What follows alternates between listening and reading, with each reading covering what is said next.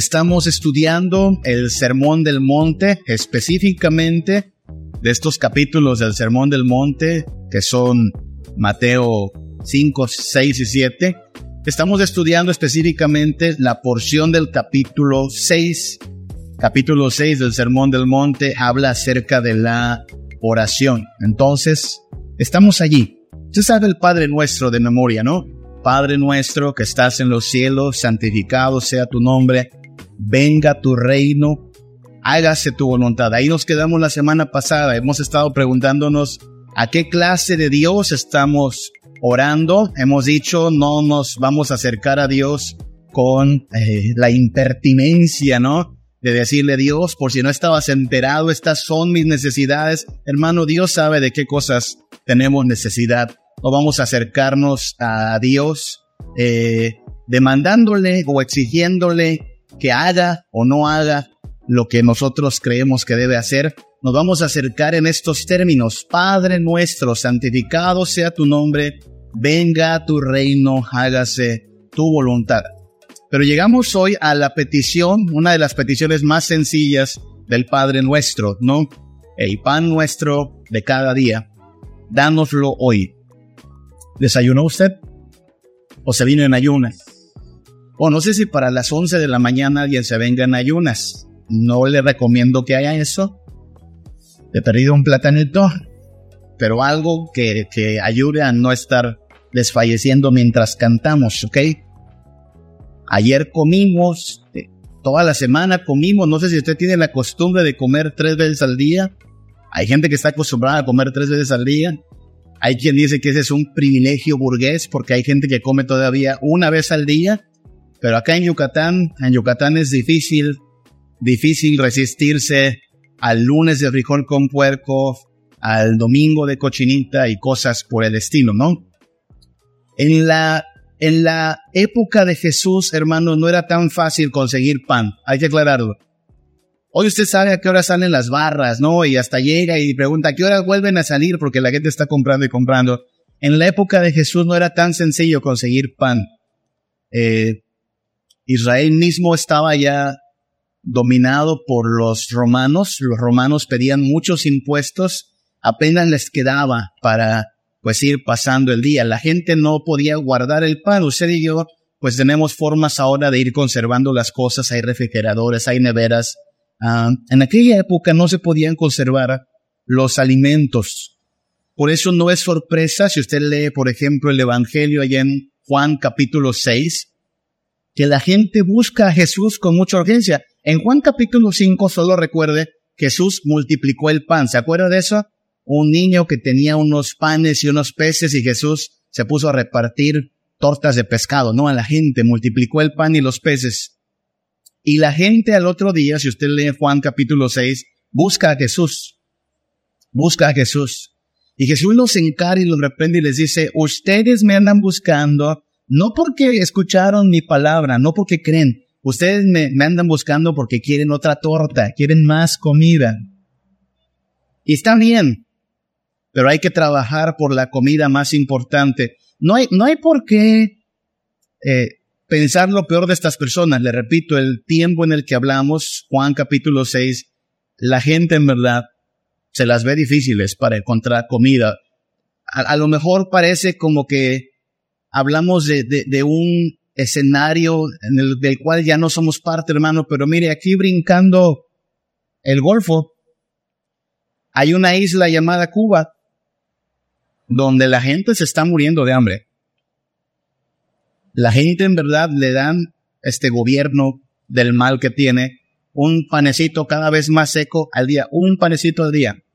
Y dicen que es el apoyo gubernamental, ¿se imagina eso? Y claro, tienen que ver de dónde sacan el resto de la comida, pero la gente se muere de hambre. ¿Ha oído usted cómo está la situación en Venezuela? En Venezuela toda la población, toda la población está desnutrida. Porque son las consecuencias de las decisiones tomadas. Hay hambre en el mundo. Quizá usted y yo somos afortunados en que no estamos pensando desesperadamente qué voy a comer. Si alguien aquí está pensando desesperadamente qué va a comer, porque en verdad hay miseria en su vida, por favor acérquese a los diáconos y los diáconos le, le van a ayudar. Estamos seguros de eso, pero soy casi seguro que no hay miseria entre nosotros a nivel de no he comido y no sé qué voy a comer. Somos bastante afortunados. Pero la gente en la época de Jesús en verdad tenía hambre. Y entonces cuando ven que este Jesús de Nazaret saca de la nada panes y peces, pues la gente dijo, pues vamos a hacer fila, vamos a buscarlo. No hay, insisto, nada que reprocharle, es normal. El, el hambre tiene su forma de, de doblegar a las personas. Las personas con hambre son a veces capaces de tomar incluso decisiones que después lamentarían. Entonces, analicemos esta situación pensando en que usted a lo mejor va a comer al rato y que comer es un deleite y a la vez es un momento para sentarnos a la mesa y dar gracias por nuestro buen Padre Celestial que nos da lo que necesitamos. De hecho, vamos a partir de algunas reflexiones sobre esta línea del Padre nuestro, el pan nuestro de cada día, dánoslo hoy. Partimos del hecho de que necesitamos pan. Y claro, por pan hablamos de comida, ¿no? Tortillas, pan, frijoles, arroz, algo que comer, algo que sacie el vientre. Todos necesitamos pan, necesitamos comida. Podemos ahí pasarla unos días sin comer, pero eventualmente tenemos que comer. Es una necesidad de criaturas. Las criaturas necesitan comida. Así nos hizo Dios. Hay muchas historias en la Biblia, no sé si lo había pensado, pero muchas historias en la Biblia giran alrededor de la necesidad de pan. ¿Se acuerda de José? José que le interpreta al faraón estos sueños, ¿se acuerda? Siete vacas gordas y después siete vacas flacas y ya sabemos cuál es el significado. Vienen siete años de abundancia pero hay que estar preparados porque después vendrán siete años de escasez. Es tan común y popular esta historia que cuando nos encontramos en necesidad decimos estamos pasando las vacas flacas, ¿no? No hubo comida. Y toda la historia de José gira alrededor de esta dinámica de abundancia y escasez de pan. ¿Se acuerda de Elías? Elías, un hombre valiente que enfrenta a Tab y esa bruja que tiene por esposa llamada Jezabel y de pronto tiene que irse al desierto. Hay un arroyito y el Señor le da de beber del arroyito.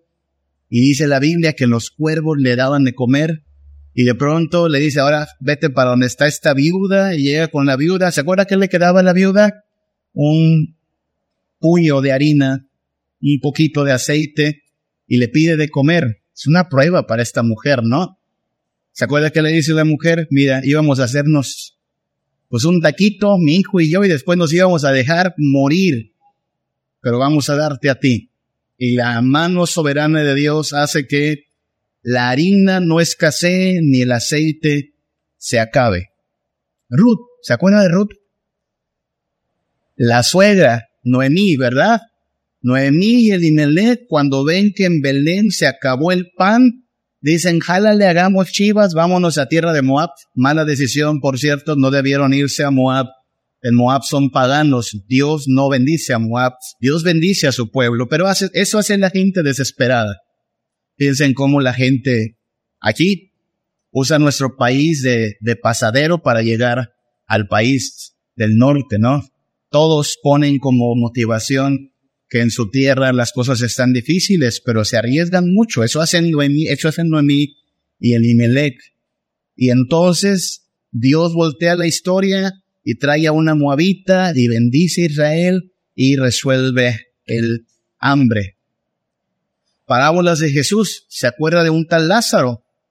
Lázaro, un hombre pobre, mendigo, dice la Biblia, que ansiaba saciarse no con una barra, no con un plato de comida, apenas qué cosa, ¿se acuerda?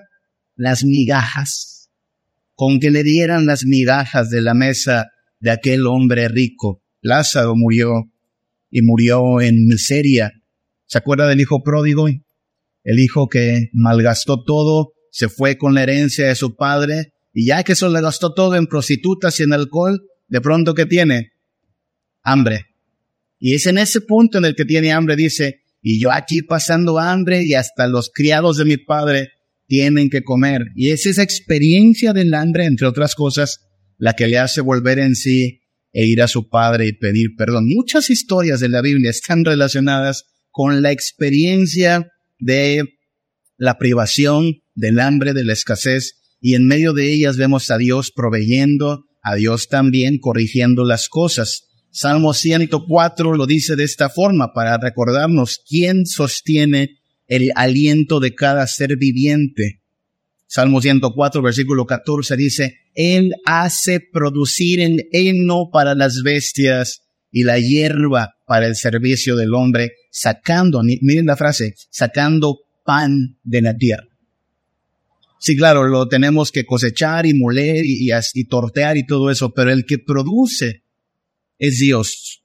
Sacamos el pan de la tierra porque Dios bendice a la tierra. Y el vino, dice, que alegra el corazón del hombre, el aceite que hace brillar el rostro. Y vuelvo a repetir, el pan que sustenta la vida del hombre. La vida del hombre, hermanos, no la vida de Dios. Porque Dios no tiene hambre porque Dios no necesita comer. Eso es algo bien importante que nos hace volver a una de las premisas básicas cuando estudiamos la Biblia y tenemos que remarcarlo una vez más. En esta relación, Dios, nosotros, Él es benefactor, nosotros beneficiarios. Eso quiere decir que Él no necesita nada. Y es importante establecer esta distinción, hermanos, porque es la que nos va a librar del falso pietismo, del paganismo y de todas estas distorsiones de la religión. No sé cuánto usted conozca la visión maya de las cosas, si usted sabe de ciertas tradiciones mayas, hay algo que llaman Hetzlum. ¿Ha oído hablar de eso? Hetzlum. ¿Tú sabes de esto, Gerardo? Más o menos. Hermana arqueóloga. Hetzlum cuando se va a, a, preparar una milpa, cuando se va a preparar un terreno, usted no puede llegar así como así a cortar árboles y sembrar. No, no, no. Hay que pedirle permiso a los señores de la tierra. No vaya a ser que una luz haga de las suyas, ¿no? Hay que entrar y pedir y le llamamos a un brujo paganote que le llaman Shmen, ¿no? A que haga un servicio. Y este brujo pagano lo que va a hacer es, pues, un teatrito, ¿no? Pero usted qué tiene que ofrecer en el Geslum? Comida. Comida. ¿A quién? A los dioses. Hermano, perdóneme, pero dioses que necesitan comida, a mí no me, no me parecen muy confiables, ¿eh?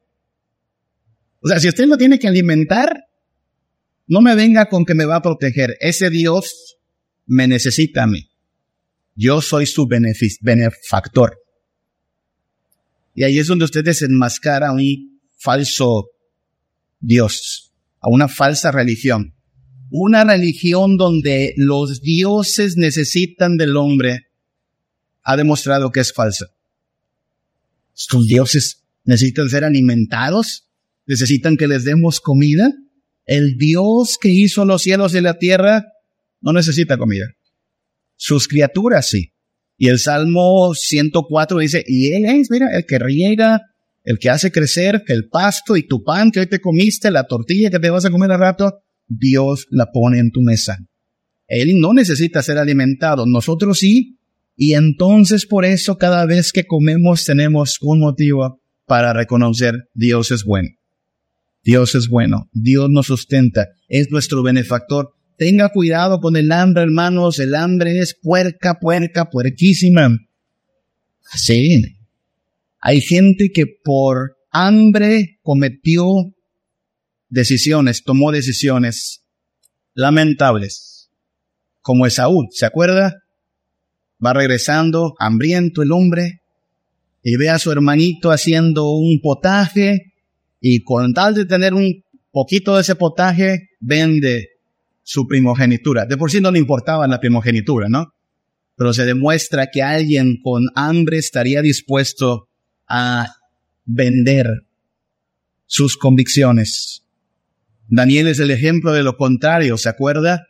Teniendo ahí toda la porción del rey, comida que había sido ofrecida a ídolos paganos, Él dice, no, dame verduritas y agüita y con eso vamos a estar bien. Daniel propuso en su corazón no contaminarse con comida ofrecida a los ídolos. Y el Señor lo bendijo. Jesús mismo, ¿se acuerda? Después de ser bautizado, es llevado al desierto y una de las tentaciones de Jesús, ¿se acuerda cuál fue? Convierte estas piedras en pan. ¿Para qué pasas hambre? Convierte las piedras en pan. La respuesta de Jesús fue la Biblia misma. No solo de pan vivirá el hombre. Así es que tengamos cuidado, hermanos. En un momento de desesperación, en un momento de necesidad, hay gente que toma decisiones que después lamentará. Seremos puestos a prueba en la escasez para manifestar dónde está nuestra confianza, dónde está nuestra fe, hasta qué punto vamos a mantener firmes nuestras convicciones. Pero de que necesitamos pan, lo necesitamos. Por eso hemos de dar gracias al Dios que provee. Algo más hay que decir. Así como necesitamos pan, hay que trabajar por el pan. Hermanos, el pan no lo regalan. En verdad que no lo regalan. Si alguien le ha dicho que se lo regala, tenga cuidado. Hablo de gente que, que parece que llega así como dando un regalo de nada. No, no hablo de amigos. Los amigos sí regalan pan. Hay algún amigo, hermanos entre nosotros, que le guarda un bocadito, que le comparte. Eso se llama amistad, eso se llama hermandad. No tenga cuidado cuando alguien así nada más sin conocerlo le, quiere regalar algo a veces le va a salir caro, ¿no? Conocemos que es la estrategia de los políticos hasta el día de hoy, ¿no? Tortas y circo y la gente piensa que se lo dieron gratis. No, se lo van a cobrar después, de alguna forma. El pan no cae así como así del cielo. Solo un tiempo cayó del cielo, se llamaba maná y ya no va a caer más. El común es que la gente tiene que trabajar por el pan de cada día. ¿Quiere comer? Hay que trabajar. ¿Quiere alimentar a una familia? Hay que trabajar. Hay quien piensa equivocadamente que el trabajo es parte del castigo que Dios le dio al hombre. Citan, por ejemplo, Génesis 3:19 diciendo, con el sudor, ¿se acuerdan? Después de que ya Adán y Eva pecaron, con el sudor de tu rostro comerás el pan hasta que vuelvas a la tierra, porque de ella fuiste tomado, pues polvo eres y al polvo volverás. Y ciertamente este pasaje dice que conseguir el pan va a ser algo complicado, ¿no? Si lo sabremos, ¿no? O sea, eh, conseguir un sustento requiere chambearle, requiere chambearle a veces doble o triple si quieres un poquito más de carnita o si quieres darte un gustito, ¿no? Las cosas no las regalan. Es difícil entonces, pero se equivoca quien piensa que el trabajo es el castigo. No, el trabajo no es castigo. El cansancio es el castigo. La debilidad, lo difícil. Si lo sabrá el campesino que labra la tierra, que limpia la tierra, siembra la tierra y después no hay lluvias, o hay muchas lluvias y se le va la cosecha y entonces sabe que es difícil trabajar. Pero antes de la caída, o sea, antes de Génesis 3, ya existía el trabajo. Génesis capítulo 2, versículo 15. Dios dice, tomó pues Jehová al hombre y lo puso en el huerto de Edén. ¿Para qué? ¿Para que pusiera su amata y estuviera ahí, costadito? No, para que lo labrara. Eso es trabajo, ¿verdad? Y lo guardara. Eso también es trabajo. O sea, Adán no estaba de hippie en el huerto del Edén, sino que era un agricultor, era un cuidador. El trabajo fue parte original de la creación. Si no hubiera ocurrido la caída, tendríamos que trabajar también. Y a lo mejor también habríamos inventado las tortillas y el relleno negro y la cochinita y todo eso, pero sin pecado. Pero hay que trabajar. El pecado lo que hizo fue empeorar las condiciones, ¿sí? Trabajar se volvió algo cansado, trabajar se volvió algo difícil, pero sigue siendo la norma, trabajar. Hay que trabajar por el pan. Se equivoca quien piensa que vivir por fe es simplemente esperar que Dios provea. Tenga cuidado, hay gente que cae en esos vicios, ¿sabe?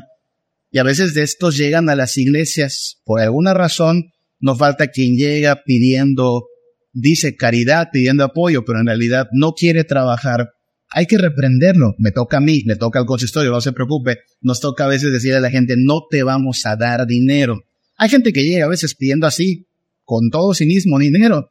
Le hemos incluso invitado un poco de comida de la que tenemos y a veces hasta nos la tira, ¿no? No le estoy pidiendo comida, le estoy pidiendo dinero. Pues vaya al banco, a lo mejor le dan un crédito, ¿no? En la vida real hay que trabajar. Tiene que ponerse a trabajar, don Margarito. ¿Se acuerda de esa, de esa frase? No sé si, si es parte de su imaginario. Lástima, Margarito. A veces oímos la frase, lástima, Margarito, y no sabe de dónde vino. Mire, allá en los años eh, ochentas, creo, sí, había un programa que era una parodia del costumbrismo mexicano. Y es que sabe, en el costumbrismo mexicano, por ahí de los años ochentas, el sueño del mexicano promedio, dicen, era ir a un concurso de estos de televisión y volverse rico. ¿Se acuerda que por un tiempo en la televisión siempre ha habido basura en la televisión, ok? Pero la basura ha ido cambiando. Ahora son programas de chismes, pero en aquella época eran programas de concursos, concursos que vendían la idea de que la persona llegaba, concursaba y ganaba los millones y esto le cambiaba la vida. ¿Se acuerda que mucha gente tenía esta idea? Ay, voy a ir y me voy a sacar el premio, mi vida va a cambiar. De fondo lo que está es esta idea de obtenerlo todo sin trabajar. Es parte de, de, de, pues este imaginario colectivo, tipo Huicho Domínguez y el premio mayor, ¿no? Se saca la lotería y nunca más tendrá que trabajar. Y se acuerda de esta parodia, ¿no? Este señor llamado Margarito, que siempre creía que se iba a sacar el premio mayor, que ahora sí le iba a dar al concurso, y en la última pregunta no le atinaba, y entonces todos decían, Lástima, Margarito, y se va a su casa igual de pobre como vino. Lo interesante es que el Margarito siempre estaba queriendo concursar, o sea, tenía que irse a trabajar. Y mucha gente es así. Piensa que el trabajo es un mal, piensa que el trabajo es algo que hay, ¿por qué? Piénselo solo en, en cómo la gente pregunta, ay, mañana es lunes, ¿verdad? Pues sí, eventualmente después del domingo sigue el lunes, siempre ha sido así no ha cambiado. O sea, ¿por qué entonces estar ya desde ahorita con que ya vamos a otra semana? Pues sí, porque hay que trabajar por el pan. Pablo dice en segunda los tesalonicenses, segunda los tesalonicenses 3.10, si alguno no quiere trabajar, pues tampoco coma. No tiene derecho a demandar o a pedir comida si no ha hecho algo productivo. Así es que ayúdenos Dios, a, así como decimos, el pan nuestro de cada día, dánoslo hoy, a hacer todo lo necesario con diligencia, con responsabilidad, para que el pan que comemos no sea un pan que se come de balde o un pan eh, que no merecemos porque no hemos sido en verdad productivos. Y no hay que llegar a la edad adulta, hermanos. Gran parte del problema de esta cultura en que nos encontramos, mis hermanos, es que muchos padres, queriéndoles facilitar la vida a nuestros hijos, los hemos vuelto inútiles, queriéndoles librar de, de lo que nos tocó a nosotros padecer. Les hemos privado de la experiencia de tener que trabajar para buscar su sustento si es que necesitamos como padres en verdad, pues un poquito de cuidado en eso. Yo sé que lo hacemos con todo nuestro amor, con todo nuestro cuidado, pero créanme, lo van a lamentar cuando ellos mismos tengan que enfrentarse a las necesidades y ya no esté un papá o una mamá que les libren de estas circunstancias. Hay que trabajar por el pan. Así como decimos, el pan nuestro de cada día, dadlo hoy, tenemos que ser diligentes y ocuparnos, claro. Hay de trabajos a trabajos. Hay quien trabaja con una pala, con un pico. Hay quien trabaja un poquito más fresco en un clima o con clima. Le tengo envidia en estos días esos que trabajan en Parisina o en Modategas, porque ahí está bien sabroso el clima, ¿no? Pero es trabajo. Y el trabajo tiene que ser honroso y tenemos que honrar a Dios con todo lo que hacemos. Hay, hay que decir algo más. El pan nuestro de cada día es algo que debemos disfrutar, ¿sí? O sea, es, algo que, que es parte de las bendiciones de Dios. Dios nos da el sustento diario porque lo necesitamos. Y siendo sinceros, nos da más que pan. O sea, nadie aquí comió solo pan esta semana, ¿verdad? O sea, estuvo variadita la, la cosa en nuestra mesa. A lo mejor no hubo caviar, no pasa nada. A lo mejor no hubo jamón serrano, no pasa nada. Pero hay cosas muy ricas. Y se vale disfrutar esto, hermanos. Aclaremos eso. Recientemente tuve una discusión con gente que se sorprende que digamos, sostengamos, al menos yo, que el ayuno no es una normativa en la Biblia. No me voy a meter con ese tema ahorita, no se preocupe. Pero detrás de, lo que muchos piensan cuando hablan del ayuno es que está la idea, ¿no? De que la comida es algo que me aparta de Dios por sí misma. Y entonces en una especie de sacrificio me privo de comida para que Dios vea cuánto le amo. Eso también se parece a una visión pagana, hermanos. Dios no necesita que usted se mate de hambre para concederle o no su petición. Dios hará su voluntad. Los monjes en el pasado, estos monjes que se iban al desierto, que se recluían en monasterios, cayeron en ese error, pensaron que, que la comida rica, la comida sabrosa, ay, eso es como del diablo, un poco carnal, entonces mejor no comamos eso. No les salió bien, de todos modos el pecado está más allá de lo que te comes. Ya lo dijo Jesús, ¿se acuerda? No es lo que entra, lo que te contamina, quizás sí te engorda, pero no es lo que te contamina, sino lo que sale de ti, del corazón salen los malos pensamientos, los adulterios, los hurtos. Jesús nos llama a luchar contra el pecado comer, comer rico y vivir cómodo en realidad no es algo malo, no es pecado. Por eso podemos disfrutar del pan nuestro de cada día. ¿Sí? Mire cómo lo dice Eclesiastés 9 del 7 al 8, nueva traducción viviente.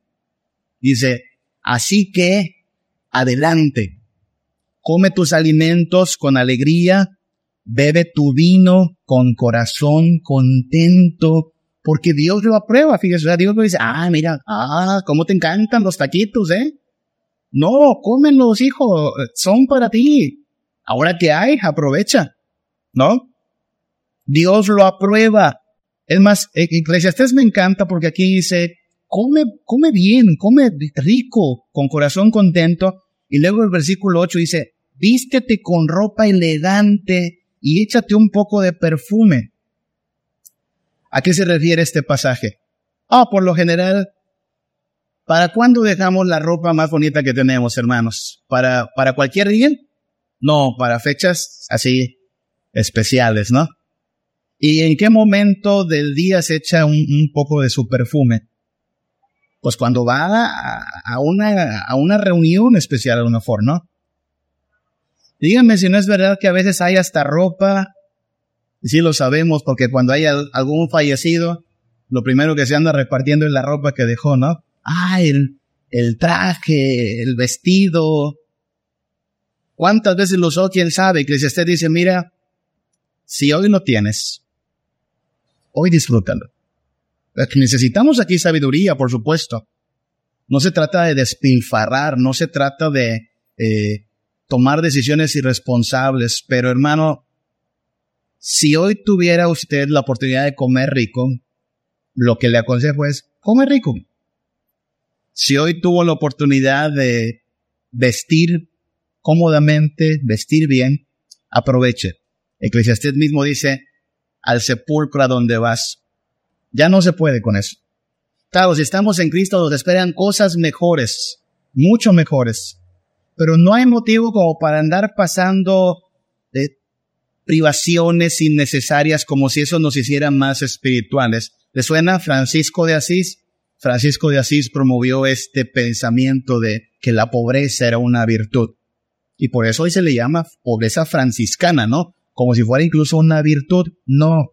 Quiero decir, si alguien es pobre, bueno, en su pobreza tiene que alabar al Señor. La verdad es que todos somos comparados con el estilo de vida de Noruega, de Holanda, somos tercermundistas, hermanos. Así es que hasta eso es relativo. Pero mire, si usted tiene la bendición de comer rico hoy, coma rico y dé gracias a Dios. No es pecado. Y no, por favor, no se prive de comer como un, ay, es que por esto me vuelve más espiritual. No es así. No hay un solo pasaje en la Biblia que establezca esa idea. Lo que sí necesitamos, ahí le va, es gratitud y contentamiento en la mesa. Así como a veces hay un envase de sal y uno de azúcar, ¿no? También tiene que haber contentamiento y gratitud. Porque es posible que aún teniendo el pan nuestro de cada día, hermanos, estemos de quejosos. Porque sí pasa, ¿verdad? Hermano, conozco gente muy mañosa que no puede ni repetir dos veces la misma comida en el día. Ah, es que eso ya lo comimos en la mañana, pues sí, pero no se acabó. Así es que hay que acabárselo. No quiero, dicen, mano, eso no honra a Dios. No honra a Dios un corazón así de quejumbroso. Y hermana, por favor, no le ande haciendo otra comida al nene porque no quiere comerse la comida de la mañana. Es lo que hay. Hay que comer con contentamiento. Esto tocó. Y a veces la mamá hizo pozole para tres días, pues comamos pozole tres días, no pasa nada. Ahí me invita si puede.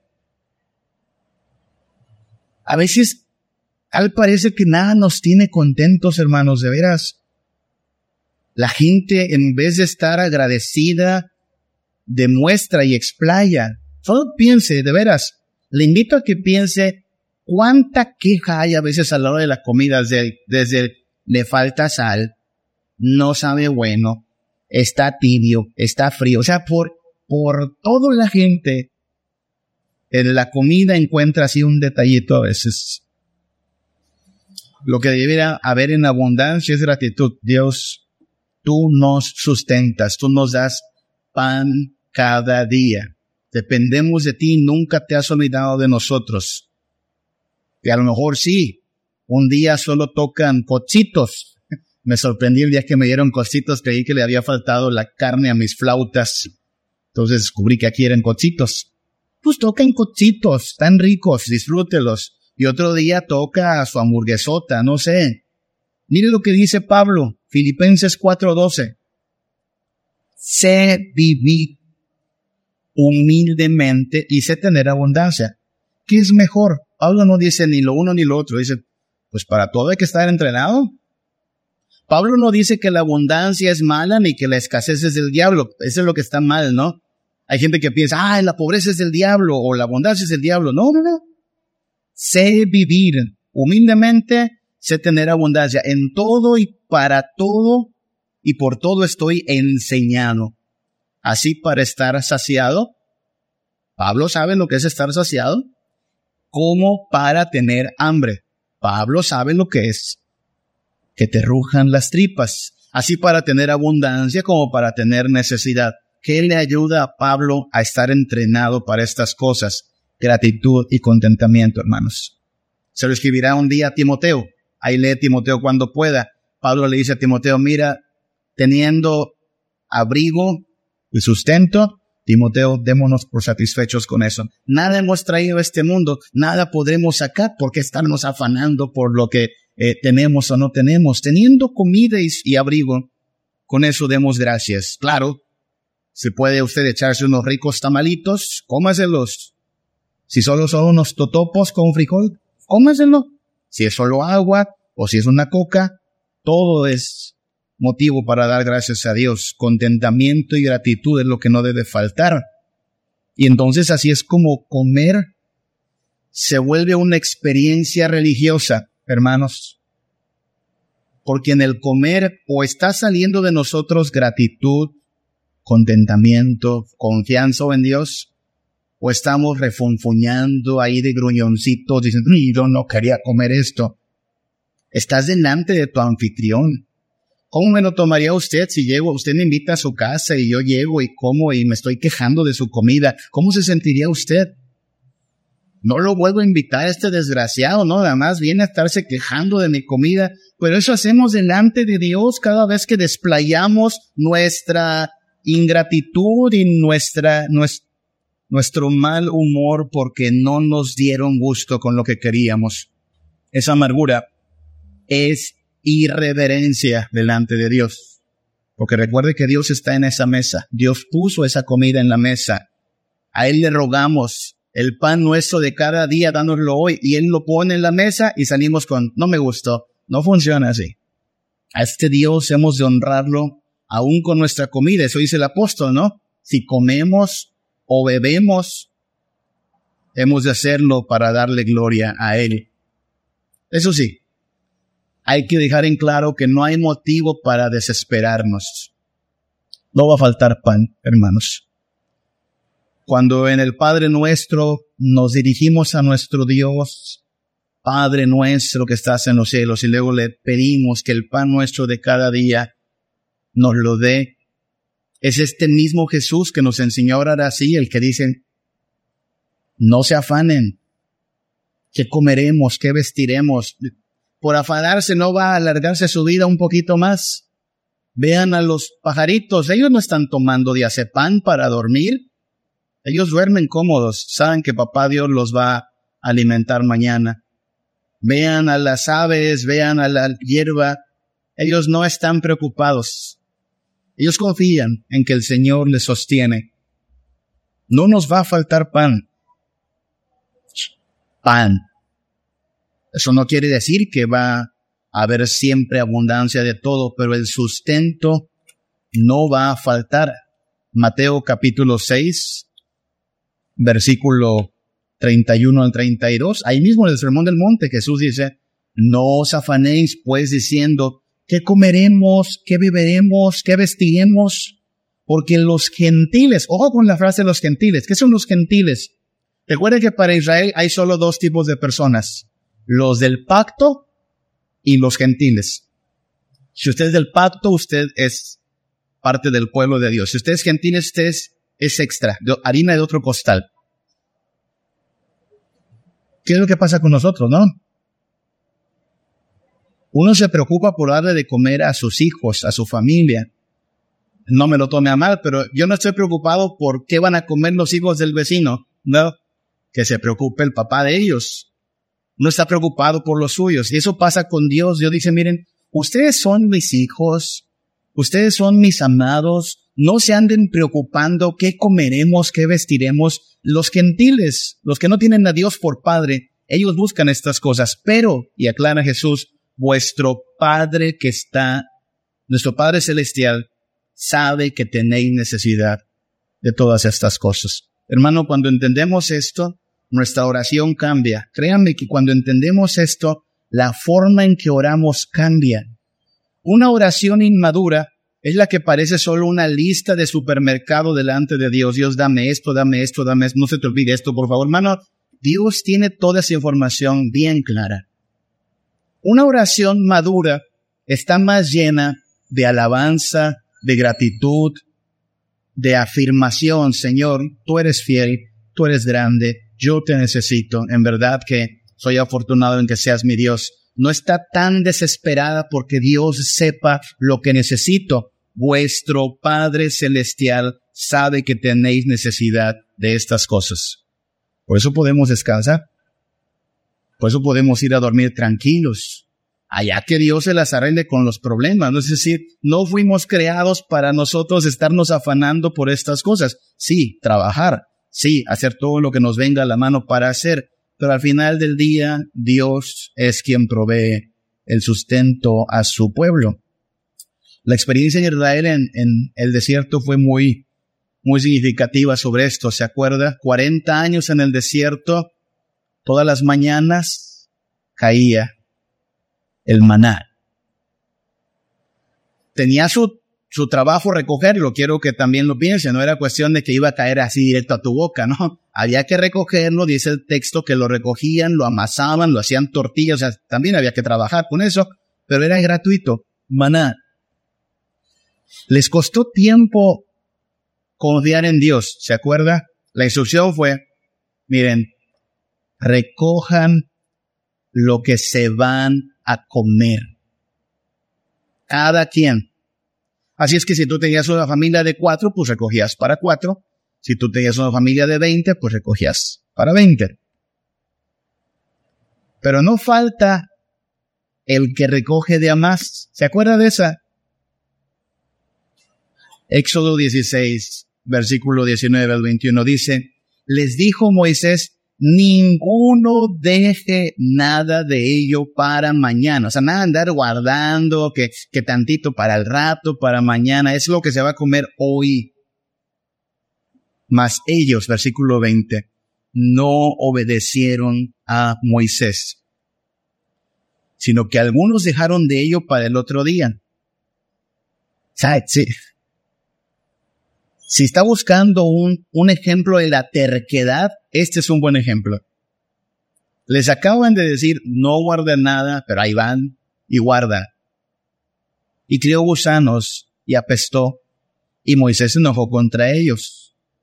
Lo recogían cada mañana, cada uno según lo que había que comer, y luego que el sol calentaba, se derretía. Ahora, no significa, hermano, que usted no pueda guardar comida en su casa. Por supuesto, no vaya a llegar, por favor, a tirar toda la comida para decir, debo vivir a diario comer. No. Era una, era una experiencia de aprendizaje para Israel. Dios te sostiene día a día. La mayoría de los que leemos este pasaje coincidimos que lo que hubo en Israel fue incredulidad. ¿Qué tal si mañana no hay? ¿Qué tal si mañana no llega el maná? ¿Qué tal si mañana somos tantos? Ya ve que se multiplicaban como conejos también los de Israel. ¿Qué tal si somos tantos y no alcanza? Ey, Dios hacía llover suficiente maná para todos. Pero es ¿qué tal si no hay? ¿Qué tal si no alcanza? Hacía que entonces dijeran, no, pues no vaya siendo que a este Dios se le olvida y no manda el maná mañana y guardan. ¿Cuándo se le ha olvidado a Dios sostener a su pueblo? Nunca. De hecho, este mismo Dios es que es, toda una historia esta, ¿no?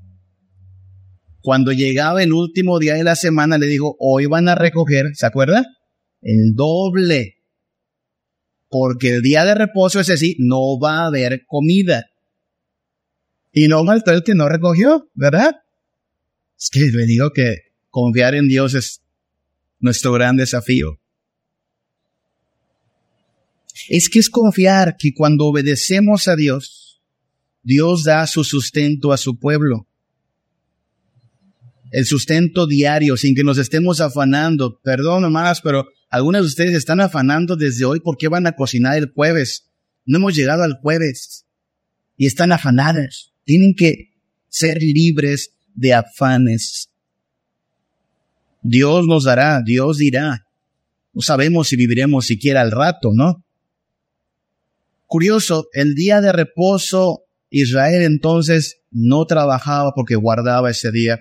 Mis respetos, hermanos, sé que algunos de aquí tienen su propio negocio, su emprendimiento. Mis respetos para ustedes que dicen, el domingo nos congregamos. Hay gente que no hace esto, ¿sabe? El domingo es el día que más venta hay, el domingo hay que trabajar, el domingo hay que echarle más porque hay, hay que generar más ganancias. Es un asunto de prioridades, hermanos. Hay un restaurante muy famoso en Estados Unidos de pollo, Chick-fil-A se llama. El dueño, fundador, un cristiano con mucha convicción, ¿sabe?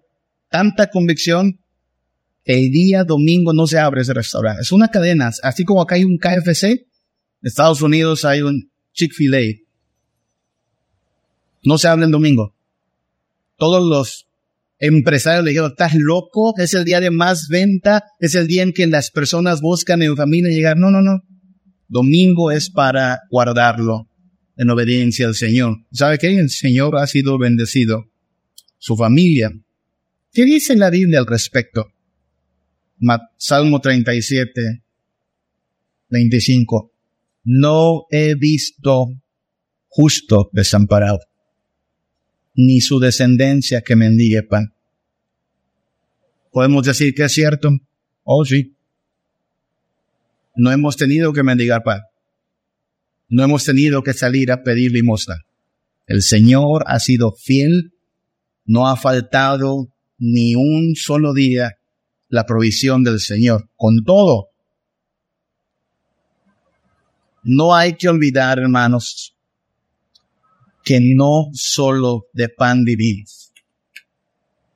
Quizá esta experiencia de sentir cómo las tripas rugen, quizá esta experiencia de, hay gente que se empieza a marear cuando no ha comido, a otros les da hipo, no sé por qué, pero como que el cuerpo empieza a, a mostrar que le falta comida. Quizá esta experiencia sirva para recordarnos, ah, sí, pero no solo tengo un cuerpo que alimentar, tengo un alma que también clama por ser saciada. Tengo un interior espiritual que también se debilita, que también se cansa y que necesita el sustento de Cristo Jesús, porque no solo de pan vivirá el hombre. Ahí en el mismo Sermón del Monte, pero la versión que nos comparte Lucas, dice Jesús estas palabras, Lucas 6, 24 al 25, ay de vosotros ricos, porque ya tendré, tenéis vuestro consuelo. Ay de vosotros los que ahora estáis saciados, porque tendréis hambre. Ay de vosotros los que ahora reís, porque lamentaréis y lloraréis. Ojo, no está diciendo que sea pecado ser rico. Lo que está diciendo es, mmm, el rico, mira, el que tiene la carterita así gordita porque llegó buena la lana, el que tiene prosperidad, el que duerme esta noche con su clima bien frío, el que tiene para andar hasta en un carro, él, quizá porque ahora está bien cómodo, bien consolado y bien saciado, no busca a Dios. Ojo, insisto, no estoy diciendo que sea malo. Solo usted sabe que esto es verdad, hermanos. Cuando nos está yendo a todas margaritas, cuando tenemos buena salud, cuando las cosas van bien con el emprendimiento, hermano, es, es cómoda la vida. Yo temo en verdad por ustedes, mis hermanos jóvenes, tan pronto empiezan a ganar ya como profesionistas su, su cheque quincenal, su sueldo. Ese, ese dinero les pone a prueba. ¿Cuánto seguirá siendo Cristo la prioridad? Cuánto seguirá siendo Dios el centro y cuánto ese pequeño deleite temporal le va a absorber su tiempo, le va a absorber su atención y se convertirá en la excusa para ir dejando a Cristo ya no en el centro, sino apenas en la periferia de su vida. Mucha gente tan pronto prosperó en la vida, dejó de caminar con Cristo. Mucha gente tan pronto le fue mejor en la vida, se olvidó de su alma. Solo recuerde que hay ricos que terminan en el infierno. Así es que Jesús está diciendo, tenga cuidado. Se lo digo a su pueblo, Deuteronomio 6. Ten cuidado, le dice. Luego que comas, luego que te sacies, que digas, ay, qué rica es la vida. Cuídate. Deuteronomio 6, 12 cuídate de no olvidarte de Jehová que te sacó de tierra de Egipto, de casa de servidumbre. Cuídate de no olvidarte que sin mí no serías nada. Yo te saqué siendo un vil esclavo. No eras nada ni nadie y yo te lo di todo. Así es que disfrútalo. Ojo, Jesús dice, el Señor dice, se van a disfrutar.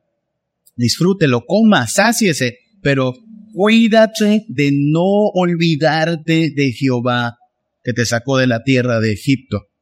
Aquellos que llegaron después de que Jesús multiplicó el pan, se lo decía hace un momento, Juan 6:27, Jesús no lo regañó. Jesús entiende que el hambre es puerca. Jesús entiende que la gente tiene hambre. Pero les animó Juan 6:27, trabajad no por la comida que perece, sino por la comida que a vida eterna permanece ¿Dónde venden esa? No se vende. Bajó del cielo. Es Cristo. El Hijo de Dios nos la dará. Si usted lee el pasaje completo, la historia no termina muy bonita. Jesús les habló muy fuerte aquí en, Juan capítulo 6. Y la gente básicamente lo que dijo es, mira, ¿sabes qué? Veníamos por el pan, veníamos por las tortas. Si no nos vas a dar, adiós, ahí te ves, nos bajamos. La gente en Juan capítulo 6 dice, desde ahí la gente no le siguió más. Y hay una escena en que Jesús entonces se voltea a los discípulos, porque esos seguían ahí con él. Y los desafía y les dice, ustedes también se van a ir, también me quieren dejar. ¿Se acuerda de la respuesta de Pedro? La respuesta de Pedro es, Señor, ¿a quién iremos? Tú tienes palabras de vida. Quiera Dios, hermanos, que esa sea nuestra respuesta también. Si un día, por alguna razón, Dios nos deja sin las bendiciones que hoy gozamos, si un día experimentamos lo que es no tener aquello en lo que nos hemos acostumbrado y saboreamos la miseria, que no por eso andemos diciendo, no, pues aquí me bajo, aquí me voy. No, Señor, ¿a quién iremos? ¿Dónde más va a haber? ¿Quién más tendrá a nosotros compasión? Como hoy lo cantamos. Es que nosotros entendemos esto, lo que Jesús mismo afirmó, Juan 6:35. Yo soy el pan de vida, el que a mí viene nunca tendrá hambre, el que en cree no tendrá sed jamás. Esto lo tiene que saber el mundo. ¿Ha oído la frase estoy poch? Sí, la ha oído, la usamos como pretexto para comer, ¿no? Estoy poch, ¿de qué? ¿Quién sabe? Pues algo se antoja, ¿no? Hay que decirle al mundo eso, hermanos. Gran parte de su posh no es de que le falte algo, es de que le falta alguien.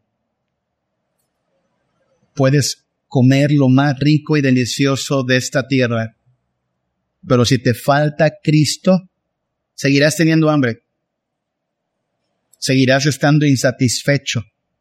Y entonces Cristo baja y dice, hey, se trata de mí, el que a mí viene nunca tendrá hambre y el que en mí cree no tendrá sed jamás. Esa es la razón por la cual comamos lo que comamos hoy. Si aquí está el pueblo de los redimidos de Cristo, estamos satisfechos, hermanos. Estamos satisfechos. Podemos comer con gratitud, con gozo, porque tenemos al pan que realmente sacia, el que nos llena, el que nos nutre, el que nos da vida y vida en abundancia. Así es que al orar, hermanos, el pan nuestro de cada día, dánoslo hoy, hagámoslo en esta conciencia de que dependemos de Dios, necesitamos de Él cada día, así como cada día comemos, cada día necesitamos venir a Cristo, el pan de vida, y ser nutridos por Él, ser saciados en Él.